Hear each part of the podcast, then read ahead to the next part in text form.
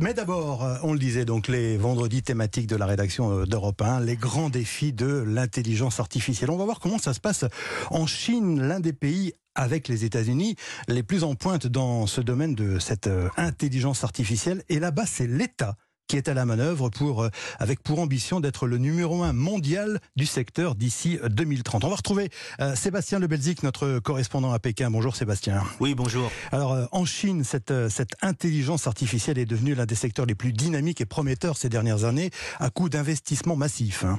Oui, le gouvernement chinois veut devenir le numéro un mondial de l'intelligence artificielle d'ici 2030. Cela inclut des investissements massifs dans la recherche et le développement. La Chine est déjà le deuxième plus grand marché de l'IA au monde, derrière les États-Unis, un marché qui pèse plus de 30 milliards de dollars, sans compter des subventions incroyables, hein, plus de 150 milliards de dollars distribués à des start-up.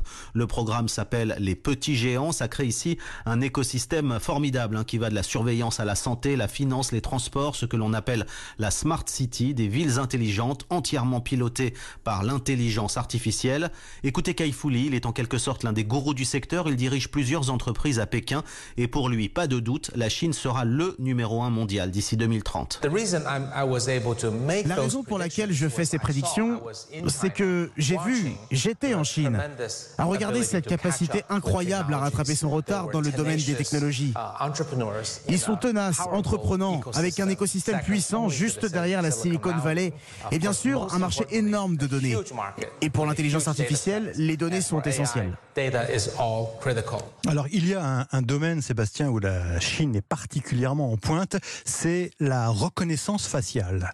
Oui, avec quasiment une caméra de surveillance pour deux habitants, la Chine est l'un des pays les plus contrôlés au monde.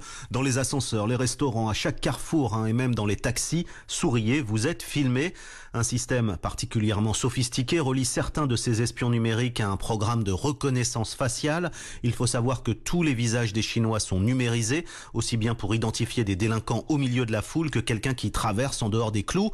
Le système permet aussi de payer dans les magasins en présentant son visage ou de prendre le train sans avoir avoir besoin d'un ticket. Une société du Big Brother, hein, le tout euh, contrôlé par l'État. Écoutez Lisaline, elle est l'auteur d'un livre sur la surveillance en Chine. Le gouvernement chinois a accès à beaucoup de données auxquelles les entreprises de l'Internet disposent. Il peut récupérer les données de toutes les caméras de surveillance, mais aussi les données d'Alibaba, par exemple, qui fait du e-commerce. Et comme ça, il sait ce que vous achetez. Alors on a bien compris Sébastien que, l'État en la matière euh, est tout puissant finalement. Comment réagissent les Chinois? Eh bien ici on voit plutôt le bon côté des choses. Hein. Quand je suis arrivé en Chine il y a 15 ans, on devait tout payer en liquide. Les cartes de crédit ne marchaient jamais et aujourd'hui tout est piloté par l'intelligence artificielle.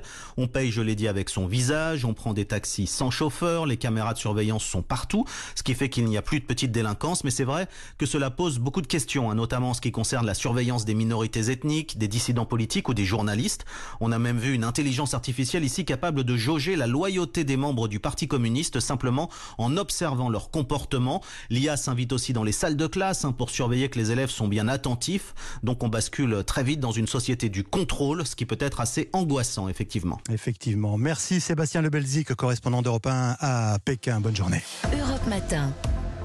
La culture.